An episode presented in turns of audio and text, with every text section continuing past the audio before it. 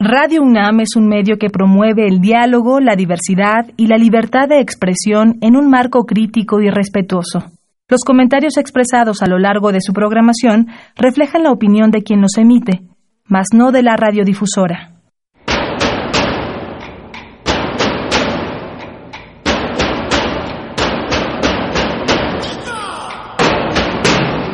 Discrepancias. Atacan a la universidad porque discrepamos. Viva la discrepancia, porque es el espíritu de la universidad.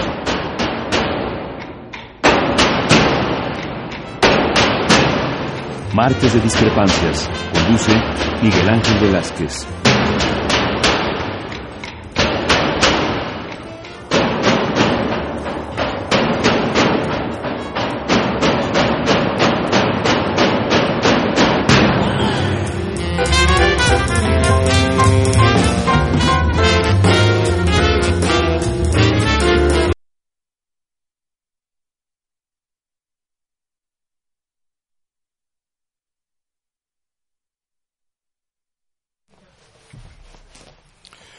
¿Qué tal? Muy buenas noches, como siempre, ya sabe usted que aquí los duendes en el en la cabina de transmisiones de repente hacen sus travesuras y nos quedamos un momento sin palabras para usted, pero qué bueno que está aquí. Esto es Discrepancias, estamos en Radio UNAM. Y bueno, muchas cosas que tratar, muchas cosas que platicar con usted porque creo que este país está empezando a dar vuelcos que de todas maneras buscan nuevos caminos para el país. Son muchas las peticiones que hemos tenido para que hablemos acerca de qué pasa con las afores. Déjeme decirle que las últimas noticias que hemos tenido sobre este asunto y que eh, quiero darles no nos dejan ningún horizonte bueno. A ver, ¿de qué le hablo? Le hablo que, de que uno de cada tres pesos del ahorro de los trabajadores en, los, en las afores financian actividades productivas privadas. Esto significa un billón doscientos treinta y seis mil novecientos treinta millones de pesos, según los informes de la Comisión Nacional del Sistema de Ahorro para el Retiro, es decir, el CONSAR.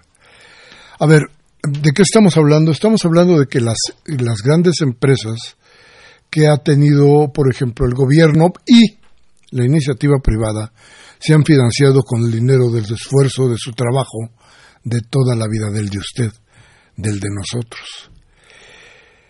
Estos recursos, fíjese usted, se han invertido en obras fallidas en muchos casos.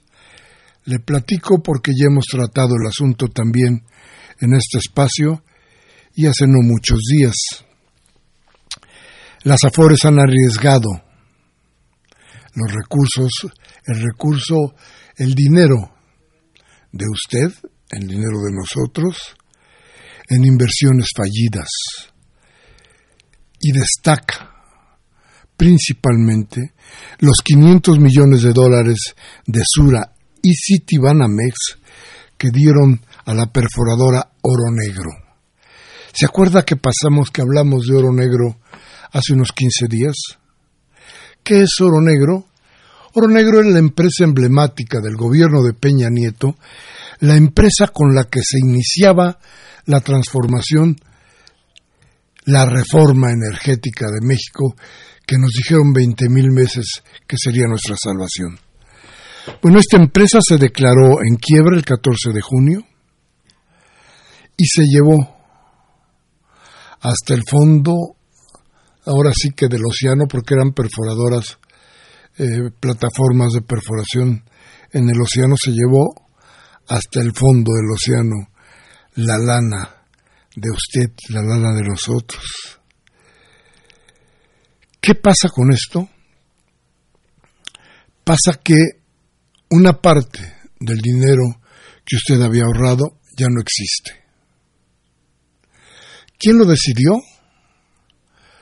Lo decidió un grupo de señores contratados por Peña Nieto que fueron a financiar, fíjese bien, la empresa del ex secretario de Hacienda en el sexenio de Fox, del señor Gil, ¿se acuerda usted? Estos señores ya no están en México. Los señores que tenían todo el, el asunto de oro negro se fueron a Miami. Desde allí están operando lo que se les pega la gana. ¿Qué pasa? Pasa yo creo que en esta administración, donde Andy, alguien dijo por ahí que no habría impunidad, tendrá que verse de cerca esto que hoy significa algo más o mucho más que la inversión de las afores en la iniciativa privada. Significa también, escuche usted bien lo que le voy a decir, el futuro suyo, el dinero del pueblo. Con eso no puede haber juego. Con eso no puede haber de ninguna manera y de ninguna forma olvido ni perdón. Con esto tiene que haber simple y sencillamente ley. La ley que todos estamos esperando que este gobierno cumpla, que este gobierno haga efectiva. No valen las palabras, no vale el decir que no hay impunidad, valen los hechos. Y en este caso, creo que todos estamos exigiendo que ese dinero, el dinero de usted, el dinero mío, ese dinero que se ha metido a los bancos, que además nunca debió haber sido así, pero que, en fin, encontraron la forma para hacerlo. Ese dinero, ese nuestro dinero, no puede estar en manos de esta gente. Tendrá que haber reformas, estoy seguro de que en algún momento de este gobierno se tendrán que hacer las reformas suficientes, no como están planteadas hoy, porque hay alguna reforma, fíjese bien, la ley hoy dice que puede la CONSAR usar el 30% del total de las AFORES para, para inversiones de riesgo, como no, o no de riesgo, las inversiones en la iniciativa privada. Eso es lo que está permitido. Quieren aumentarlo al 35%. Hay quien dice que ya no va a haber dinero para que la jubilación de ustedes tenga respaldo económico en el futuro. El cuento que nos han hecho creer es este que dice que somos tantos los que estamos envejeciendo que no va a haber dinero suficiente para todos. Pero alguien ha volteado a ver las ganancias y los ingresos de los bancos por las afores. Habrá que echarle un ojo a esas cifras, porque lo que están ganando los, los, los, bancos seguramente alcanza para que le paguen a los eh, adultos mayores la jubilación durante mil años. Las ganancias de estos bancos son bestiales, brutales, y aún así quieren otro, otro 5% más. Estoy seguro que este gobierno tendrá que echar de veras un ojo a esta ley para tratar de combatir esto esto que hoy es un robo para usted, que es un robo para nosotros. Lo que sucedió en Oro Negro, que casualmente no se destacó en la prensa de México, ¿usted lo vio en reforma? ¿Verdad que no? ¿Se acuerda usted de que Proceso haya dicho algo respecto de, de Oro Negro? No, ¿verdad? ¿Quién dijo algo? ¿El universal? Pues no. ¿De dónde salió esto. ¿Por qué no se dice nada? ¿Por qué este silencio? ¿Por qué? Eso sí, hoy tenemos por todos lados, a todas horas, en todos los noticiarios, que el FMI le bajó un punto, o no menos de un punto, el que bajó el, el porcentaje de crecimiento del país. Este crecimiento que si usted se acuerda, era una forma de hacer competir, que se hizo después de la Segunda Guerra Mundial, pero que se hizo como una forma de competir entre los países para medir los desarrollos, desde luego desde el clima y desde la idea capitalista.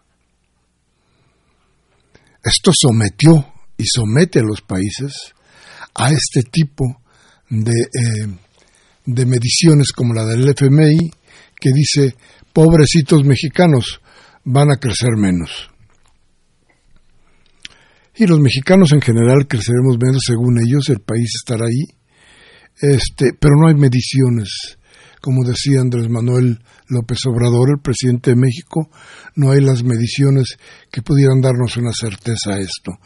Y de repente eh, explicarnos por qué durante el periodo anterior se lograron fortunas tan importantes como las de Carlos Slim, como la del señor Balleres, como las del Grupo México. Pero, pero hoy, hoy, hoy sí se habla de la crisis de México.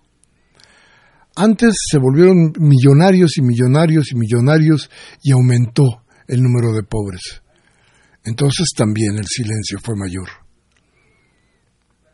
Hoy, sí, hoy, que parece que no habrá tantos millonarios y millonarios, se cuestiona, se cuestiona el crecimiento del Producto Interno Bruto en México. En fin, parte de todo esto que yo creo que teníamos que platicar con usted nos lleva a varias reflexiones. Se la dejo a usted para que piense un poco. Piénsele bien, porque también acuérdese de una cosa que fue muy interesante en las declaraciones de, del canciller eh, Marcelo Ebrard y que tampoco recogió hoy la prensa en general. México le está pidiendo a Estados Unidos que frene el trasiego de armas. Eso es casi un imposible. ¿eh? Y está México exigiéndolo. ¿Por qué la prensa no lo rescató si estas armas son las que sirven para la gran violencia que hoy se critica tanto? Yo creo que tenemos que echar un muy buen ojo para saber exactamente en dónde necesitamos, a dónde necesitamos echar la vista para reconocer qué es lo que está pasando con claridad y realidad en nuestro país. En fin, gracias, gracias por estar con nosotros. Estas discrepancias. Vamos a regresar en un momento para platicar de ciertas cosas que yo creo que no pueden pasar por alto. Claudia Sheinbaum hizo un, un informe a los 200 días de gobierno ha sido cuestionada porque el planteamiento, eso esto es parte de una campaña política, es parte de lo que hacía Claudia Sheinbaum en Tlalpan. Tal vez le dio resultado político, pero pues creo que usted y yo no nos acordamos muy bien del asunto. Sin embargo, lo está haciendo. Ella habla de transparencia, de rendición de cuentas. Otros hablan de acarreo y de que no se vale. Entonces, vamos a platicar un poco de esto Vamos a platicar desde luego del clima, del, del clima político que hay en, el, en la ciudad y en el país. Así es que vamos a un corte. Gracias por estar con nosotros. Muchas, muchas gracias. Vamos al corte.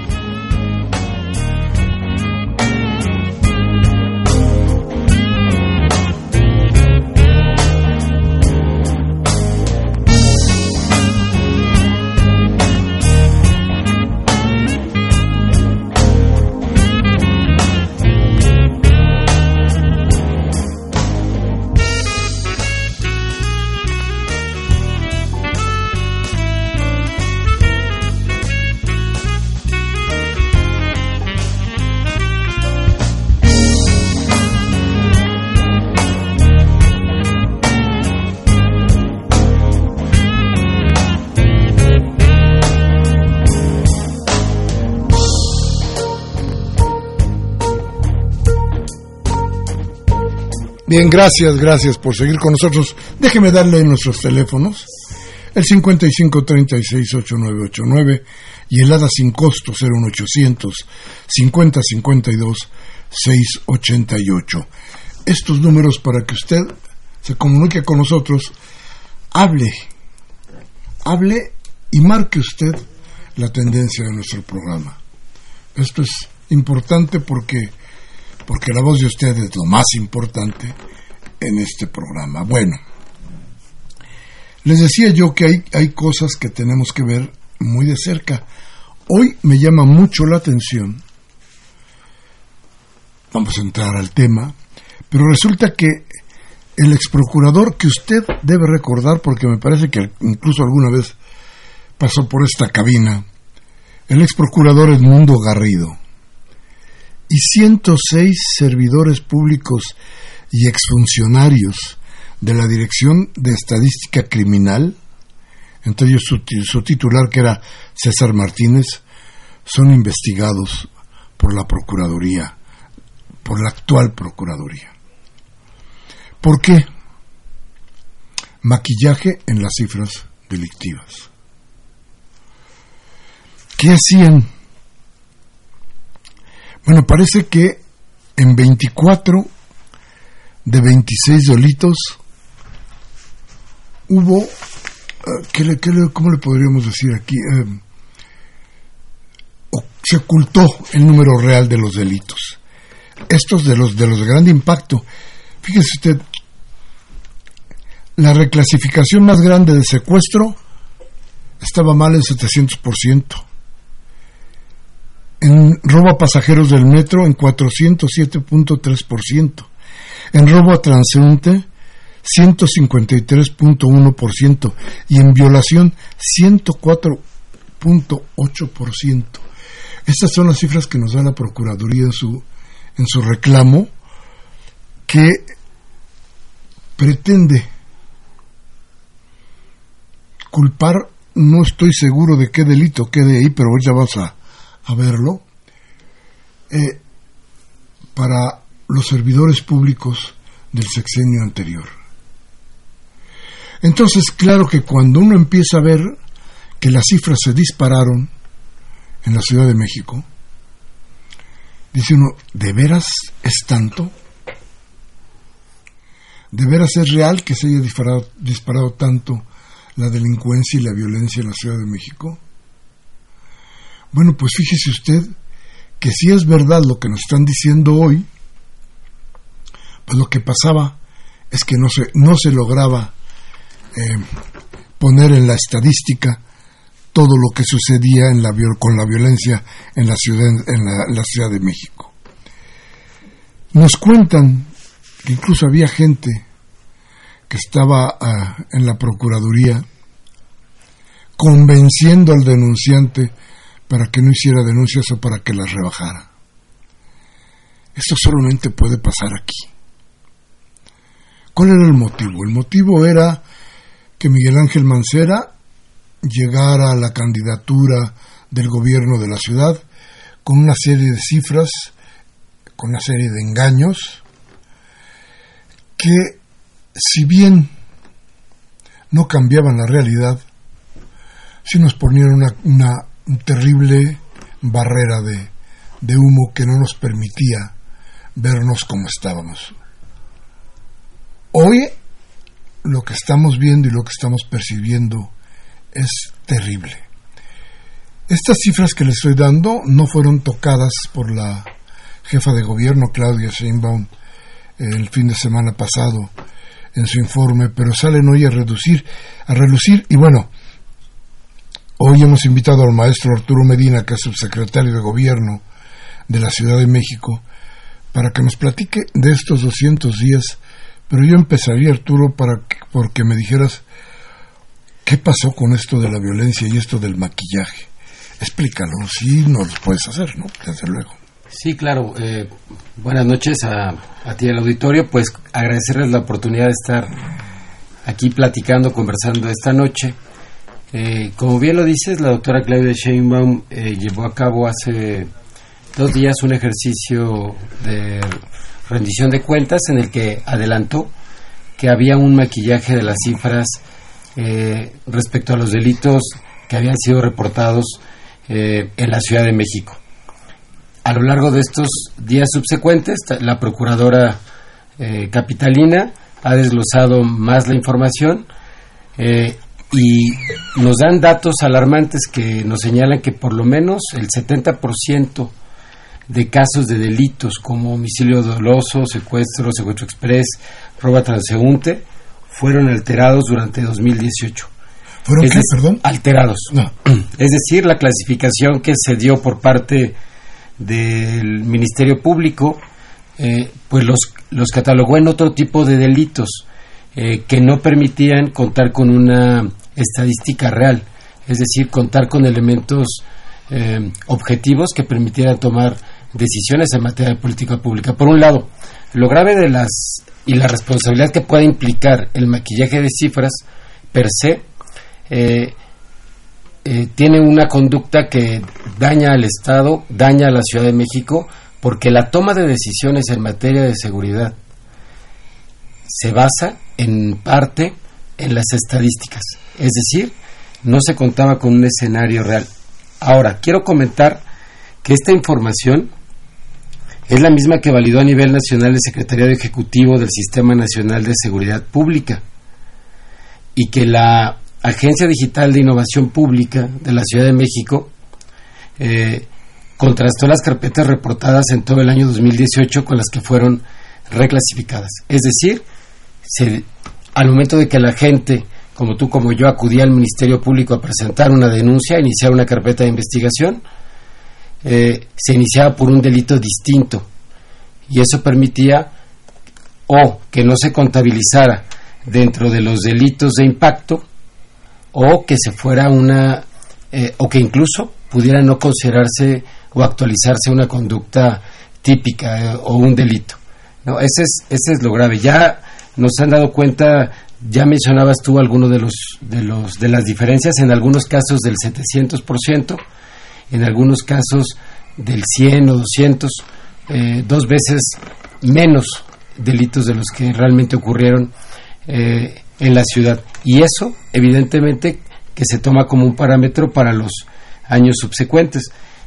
Quiero decirte que este ejercicio lo llevó a cabo eh, el gobierno de la ciudad, pero también la autoridad federal a través del Sistema Nacional de Seguridad Pública. En esta auditoría eh, que se llevó a cabo a 240 mil expedientes, se encontraron estas irregularidades, sobre todo en esta errónea clasificación del delito. Y bien decías tú, se han iniciado los procedimientos administrativos y los que la ley establece para eh, que se revise el actuar de quienes tenían esa responsabilidad en la administración anterior. ¿Qué delito es el que se cometió? ¿O por qué delitos van a, van a tendrían que, enfrentar quienes estaban a cargo de pues de las investigaciones y de la seguridad en la Ciudad de México. Sí, bueno, primero eh, se hace de conocimiento de la autoridad, en este caso de la Contraloría, de la Secretaría de la Contraloría en la Ciudad de México y también del Ministerio Público, los hechos y la conducta eh, la tendrá que ajustar eh, el Ministerio Público o encuadrar en alguno de los eh, ilícitos o de los delitos que establece el Código Penal en la ciudad. En cada caso, o dependiendo de la participación que tenga cada servidor público en la clasificación, en la catalogación del delito. Por ejemplo, podría ser la omisión en la prestación del servicio público, podría ser eh, la manipulación de la, de la información, pero sobre todo el ejercicio ilegal del servicio público, que es un artículo que que está establecido en el Código Penal, en particular el artículo 259, que establece los extremos sancionables cuando un servidor público no se ajuste o no se conduzca con la diligencia debida. Por señalar alguno, ejercicio. Eh, ejercicio ilegal del servicio público. Podría ser, pero estamos hablando de que según el nivel de responsabilidad, si era el responsable de la recepción de la de la denuncia o de integración de la carpeta o si era el responsable de la integración de la información, dependiendo de la, de la conducta que se identifique, eh, pero este podría encuadrar en muchas de las muchas de estas de estas eh, conductas. ¿Son delitos graves? Sí, porque tienen que ver con información eh, que involucra la seguridad. en este momento no tengo la sanción, pero se involucra la, el manejo y la toma de decisiones respecto a la seguridad de los habitantes de la ciudad. Y esa gravedad tendrá que considerarla el, el Ministerio Público, la Procuraduría, eh, al momento de conocer de los ilícitos o de estos hechos. Creo que estamos frente a algo no solamente inédito, sino grave en todos los sentidos para la, para la ciudad. Es decir, estuvimos viviendo ¿Cuánto tiempo se calcula en esta mentira de la seguridad?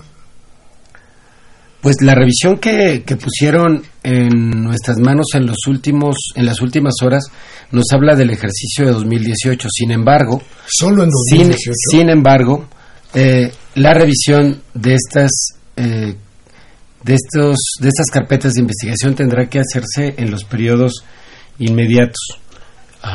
Es así anteriores, anteriores. Sí, anteriores, por favor. Pero entonces esta barbaridad solamente es de 2018. Sí, los datos que yo te comento y que eh, se han hecho referencia tienen que ver con las cifras del 2018, con eh, todas las, eh, todas las carpetas reportadas en todo el año 2018.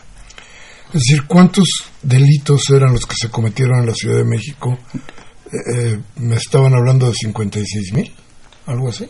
Eh, no tengo precisión de esta cifra en este momento, eh, pero la reviso y con mucho gusto te la comparto eh, posteriormente. Perfecto. Bien, pues pasemos a otras cosas que sean de otra manera porque resulta luego que se abruma a la gente con este tipo de, de información que es terrible en todos los sentidos y que de pronto parece que que se nos escapa de las manos. ¿Qué más fue lo el, el, informe de Claudia, de la jefa de gobierno de Claudia Sheinbaum, el fin de semana, parecía no tener noticias. Parecía ser la repetición de lo que día con día se había estado dando durante los últimos 100 días, porque además ya había rendido un informe 100 días antes, sino un poco más de tres meses antes. Eh, ¿Es de veras necesario? ¿Sienten ustedes que tiene que hacerse esto? Porque, ay caray, de pronto no encontraba uno cuál era la, la idea de rendir un informe para repetir exactamente lo mismo que se había estado diciendo. Eh, ¿Cuál es la situación real de esto? Sí, bueno, primero decir que el gobierno de la Ciudad de México eh, está convencido de que cualquier ejercicio de rendición de cuentas y de transparencia es necesario para que la ciudadanía esté enterada. Es decir, tenemos que poner sobre la mesa lo que el gobierno de la ciudad hace de manera periódica. Ya lo dijo la jefa de gobierno. Eh, vamos a informar cuantas veces sea necesario y siempre que haya algo que comunicar a la sociedad. Hace rato al inicio del programa tú comentabas sobre la opacidad, sobre quién se enteró de diversos acontecimientos nacionales a lo largo de muchos años eh, y hoy estamos en la ciudad en, en, un ejercicio totalmente distinto, es decir, se está informando de manera periódica, de manera amplia sobre los temas que interesan a la ciudadanía, como este tema del maquillaje de cifras que, que pones también sobre la mesa, pero no solamente es eso, la, la ciudadanía tiene que saber que el gobierno de la ciudad trabaja todos los días. Eh, la doctora desde muy temprano y muchos servidores públicos y funcionarios también con ella. En, en tareas de seguridad eh, se dio cuenta de, eh, de la contratación de más de 1.500 patrullas para la Ciudad de México, que nos va a permitir tener una mayor cobertura territorial de la seguridad, para no solamente en un tema de percepción, sino en un tema de proximidad y en un tema de cercanía y para atender la demanda de la ciudadanía. Una de las más sensibles es la seguridad para todos y para todas y en eso eso se tenía que comunicar, se tenía que informar de manera puntual, al igual que otras acciones como el incremento en el número de elementos de los cuerpos de seguridad. También una de las demandas de la ciudadanía es la, poca presencia eh, de elementos de seguridad en cada una de las colonias de la ciudad y también la doctora nos dio este informe del número en el incremento de policías al cierre y con cuántos vamos a finalizar este año. Pero no solamente en el tema de seguridad. Ese es el efecto. Eh, no solamente eh, nos estamos ocupando de, de cómo contener o cómo atender hechos que ocurren como la seguridad, sino también de la prevención.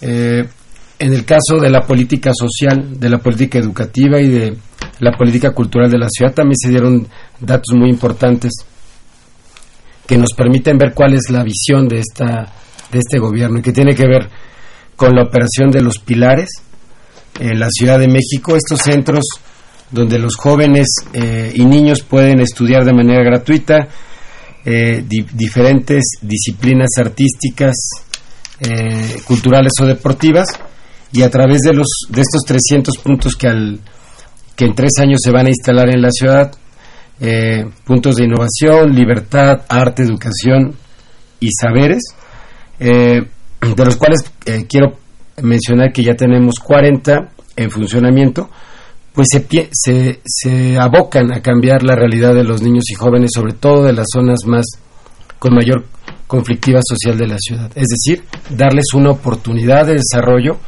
darles una posibilidad de acceder a herramientas que les van a permitir tomar decisiones a futuro, acercarse a la música, acercarse al arte o acercarse al deporte totalmente gratuito, sin que tengan que pagar un solo peso. Estas cosas también se tienen que decir. Eh, los temas de seguridad fundamentales para la ciudadanía, pero también deben de estar enterados de la política social. La atención a las mujeres, a los adultos mayores, la gratuidad en, los, en las estancias infantiles en la ciudad, eh, también es un dato relevante que mencionó eh, la doctora Sheinbaum.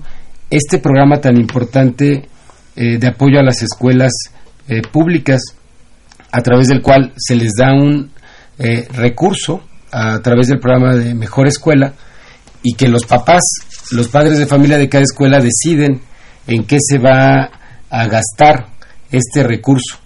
Eh, y muchas veces hacen cosas que ni tú ni yo pensamos porque a lo mejor no conocemos las escuelas públicas como reparar los WC y, y las, los quienes nos escuchan sabrán que en las escuelas públicas muchas de las carencias que hay tienen que ver con los servicios básicos. Los baños, las puertas de los baños de los niños, los bebederos, la pintura, eh, los pizarrones, en fin, necesidades básicas que, que, se requieren. Y por eso informar, por eso es necesario hacer un ejercicio de transparencia.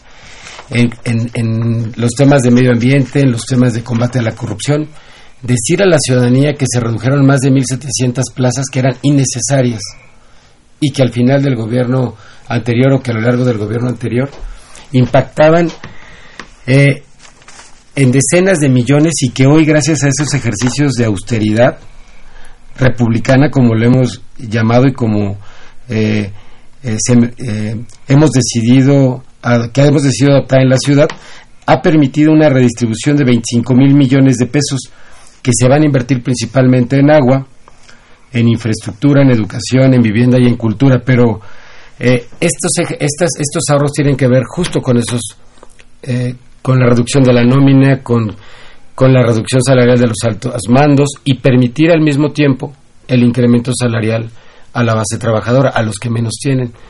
Incluso había trabajadores en el gobierno de la ciudad que tenían un ingreso inferior al mínimo y que en esta administración se ha corregido. Eso se debe informar y por eso creo que no hay un ejercicio que no, es, que no es menor el ejercicio. Eh, siempre tendremos que estar dispuestos a hablar con la ciudadanía. No necesitan eh, ellos tocar la puerta del gobierno. El gobierno de la ciudad tiene esa disposición de, de dialogar, de platicar, de informar. Y hoy estamos aquí hablando de este tema y eso, eso vale mucho la pena para que quienes nos escuchan y quienes no pudieron estar ese día en Tlatelolco en la Plaza de las Tres Culturas, pues también se enteren. Claro, déjame ponerte una pregunta para después ir a un, a un corte y para que me la contestes luego de que regresemos. A ver, alguien me preguntaba en un programa hermano, por decirlo de alguna manera, de nuestro queridísimo amigo Ricardo Rocha, me preguntaba si consideraba yo que la Ciudad de México se había militarizado. Yo les contestaba que no, y no precisamente por la atención, sino por el, por el número. 27 mil elementos de la Guardia Nacional, hasta donde yo tengo entendido, que descansan una tercera parte todos los días. Es decir, tendríamos efectivos realmente 9 mil elementos de la Policía Nacional en una ciudad donde el número de policías en algún momento se dijo era como de 90 mil y no, y no, no, no alcanzamos a frenar las cosas de violencia. Entonces les dije, no en el número, la ciudad no está militarizada, aunque la voluntad pareciera esa. Me contestas cuando regresemos, por favor. Vamos a ir a un corte. Nuestros teléfonos en cabina 5536 8989, helada sin costo 01800 5052 688. Regresamos en un momento.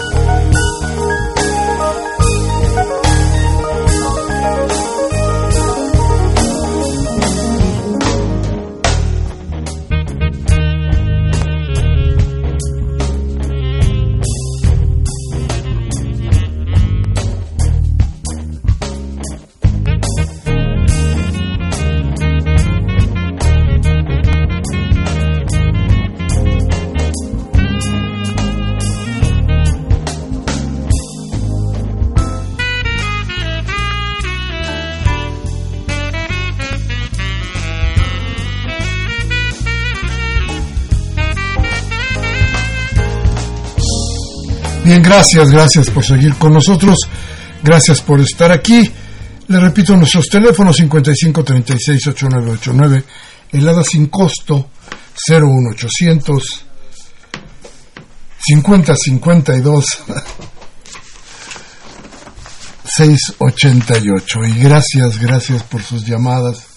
Estamos platicando hoy con el maestro Alfredo Arturo Medina, perdón, subsecretario de Gobierno de la Ciudad de México y te dejé por ahí una pregunta para que nos platicaras exactamente qué sucede con la Guardia Nacional en la ciudad. Sí, bueno, comentar, eh, el gobierno de la ciudad decidió, y así lo informó también la doctora Sheinbaum en el pasado domingo, eh, que, estamos evaluando constantemente las estrategias en materia de seguridad y que efectivamente nos sumamos de manera decidida como gobierno de la ciudad a la estrategia eh, planteada a nivel nacional de seguridad y eh, se está trabajando de manera coordinada con la Guardia Nacional en la Ciudad de México. Tú mencionabas un número de elementos de 9.000.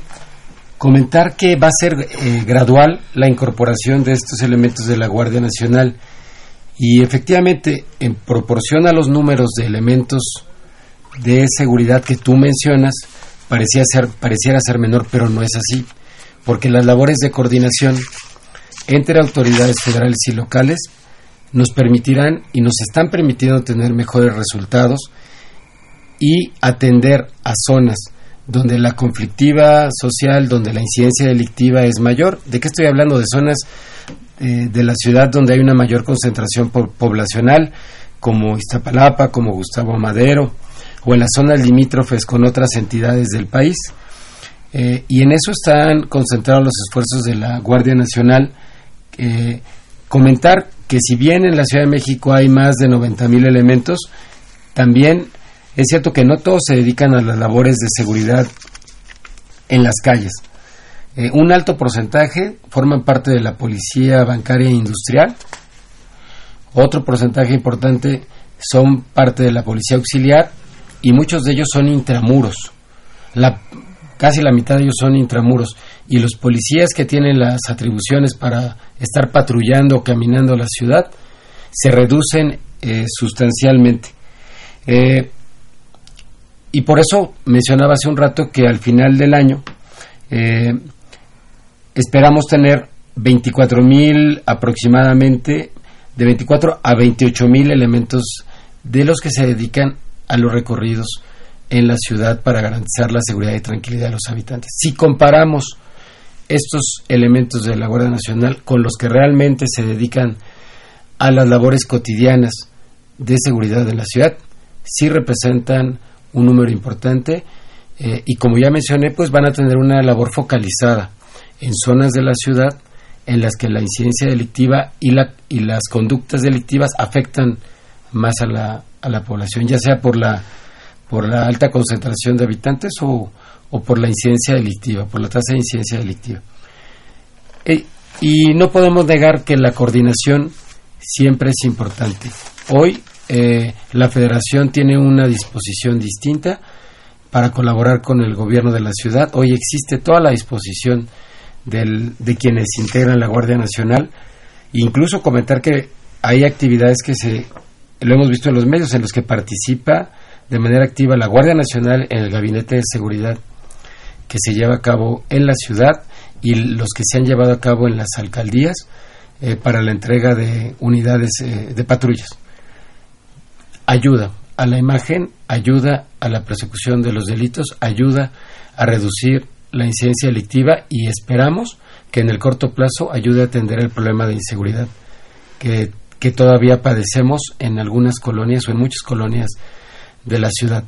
No tenemos un policía para cada ciudadano, no podemos atender todas las calles al mismo tiempo, sin embargo la política de seguridad eh, no solamente es de atender los efectos, sino también de atender las causas, como mencionaba antes. Bien, y otra cosa que parece muy interesante. Eh, de pronto las políticas de austeridad parecen políticas de suicidio. Quiero decir con esto, ¿y qué está pasando?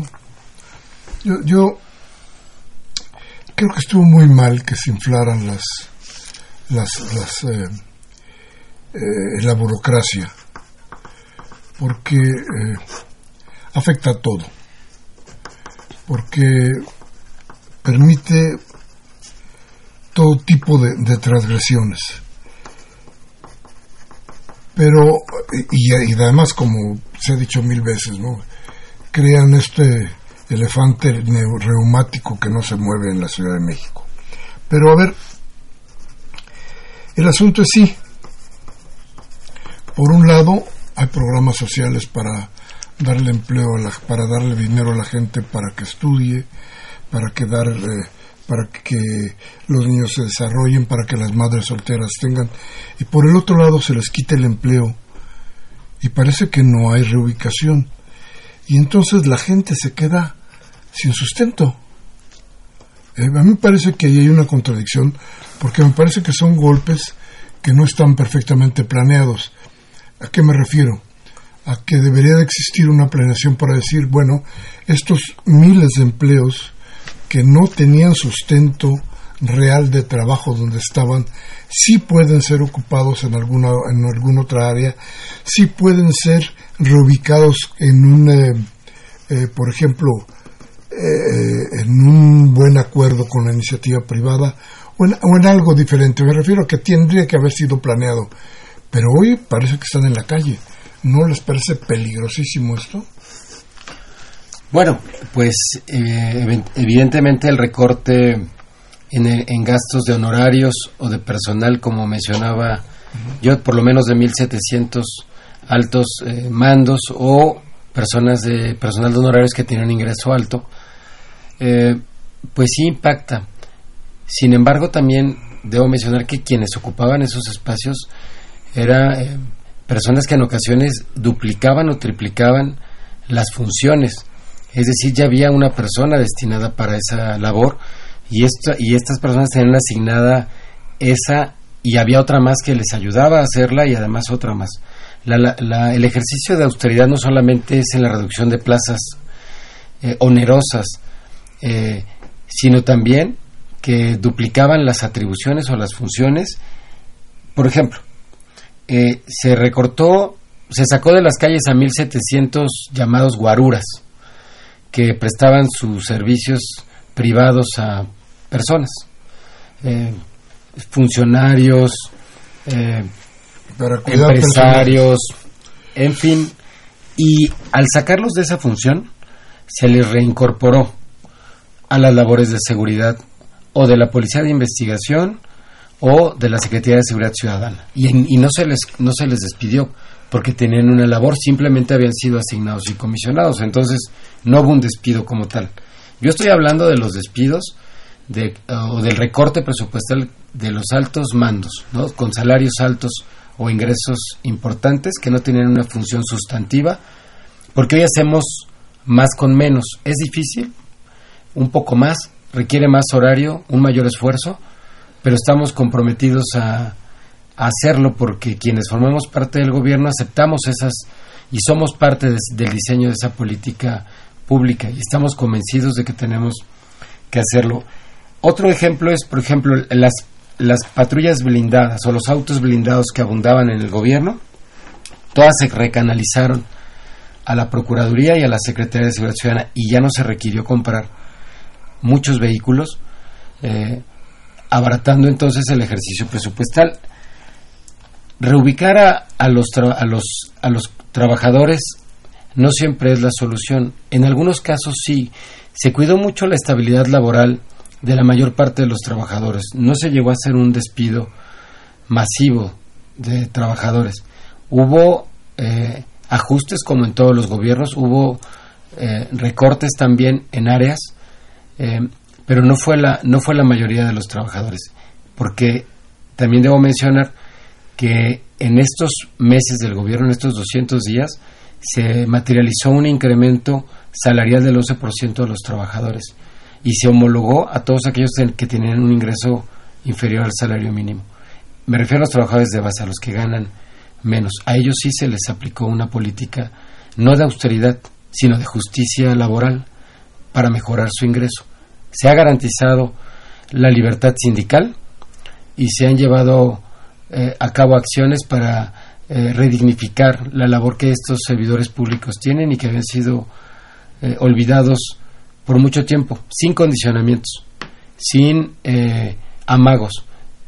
fue un incremento que era necesario para darle viabilidad a su ingreso respecto a la realidad que tiene el país, la realidad económica del país y de la ciudad.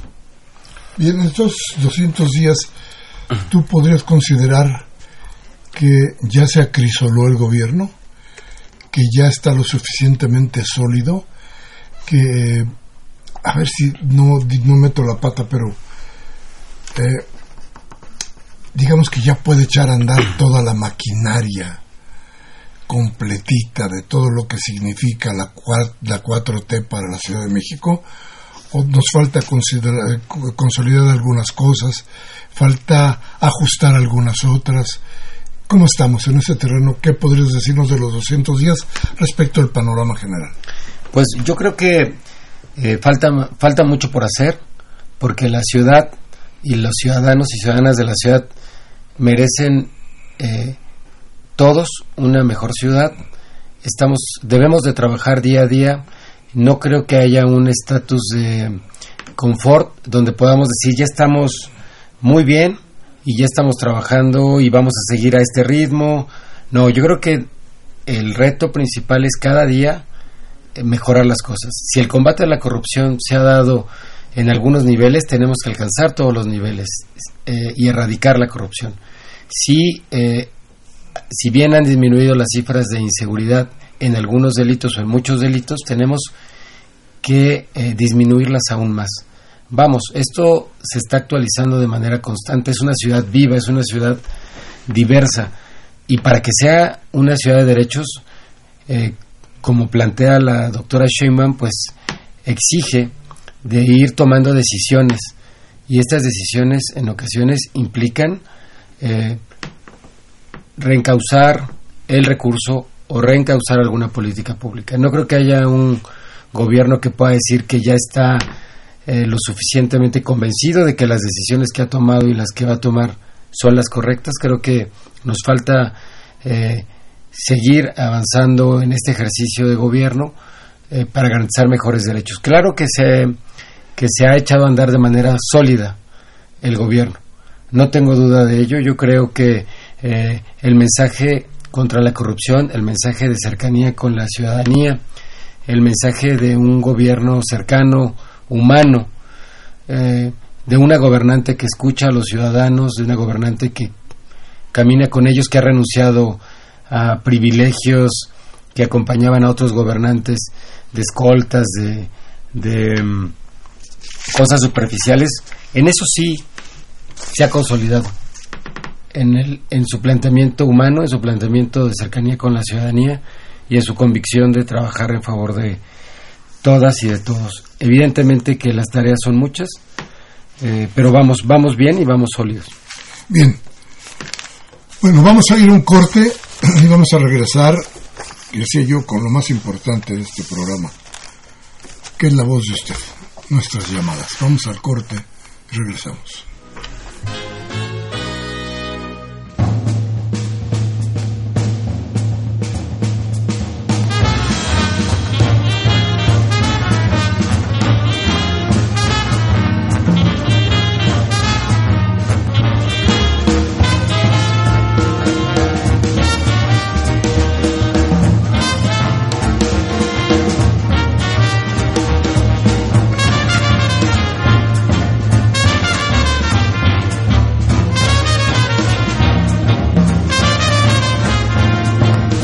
Bien, gracias, gracias por estar con nosotros.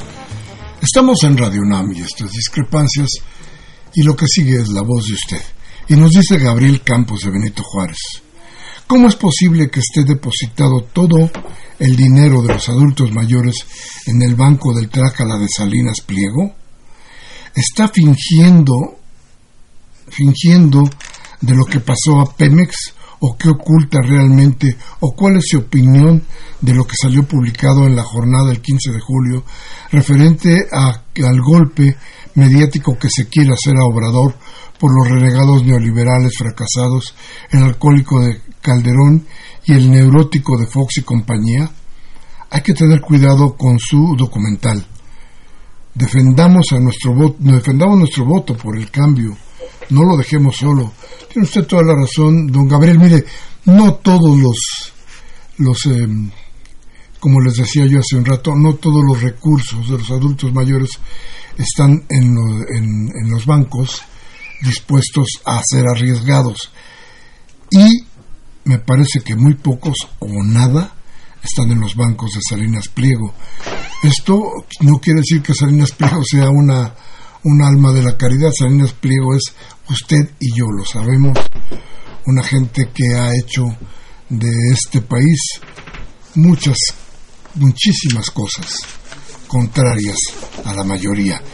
Eh, el, lo que publicó la jornada, déjeme decirle usted que es parte de un documental que tendría que ser exhibido, me parece que no se va a lograr exhibir, pero parece que eh, pero en fin, nosotros esperamos que sí sea.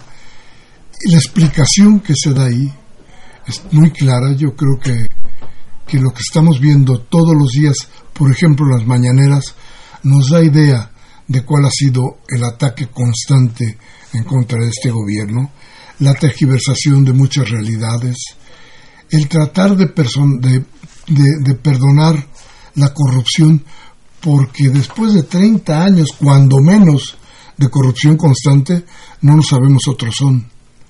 Así es que, sí, tiene usted toda la razón, vamos a tratar debemos de tratar que las cosas sean diferentes y claro, todos los que dimos nuestro voto por el cambio debemos, tenemos que apoyarlo. Es nuestra decisión.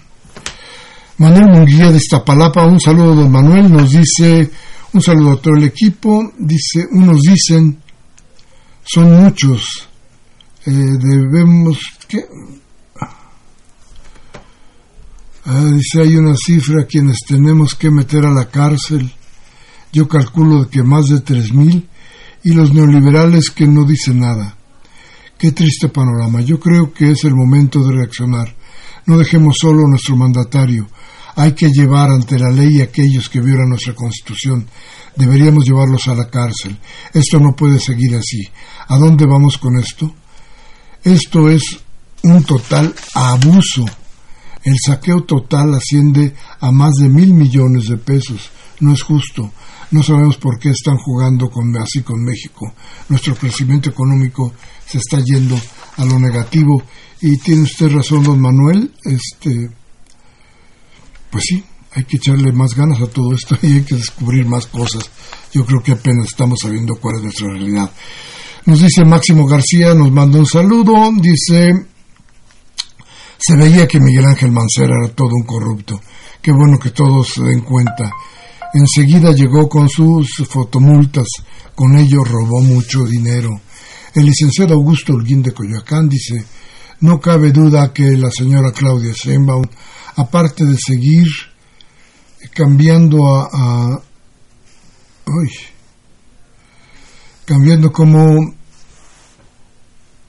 no sé qué cosa gobernadora de la Ciudad de México, eh, bueno, perdóneme, licenciado, no entiendo aquí lo que me pusieron, entonces lo dejamos para la próxima.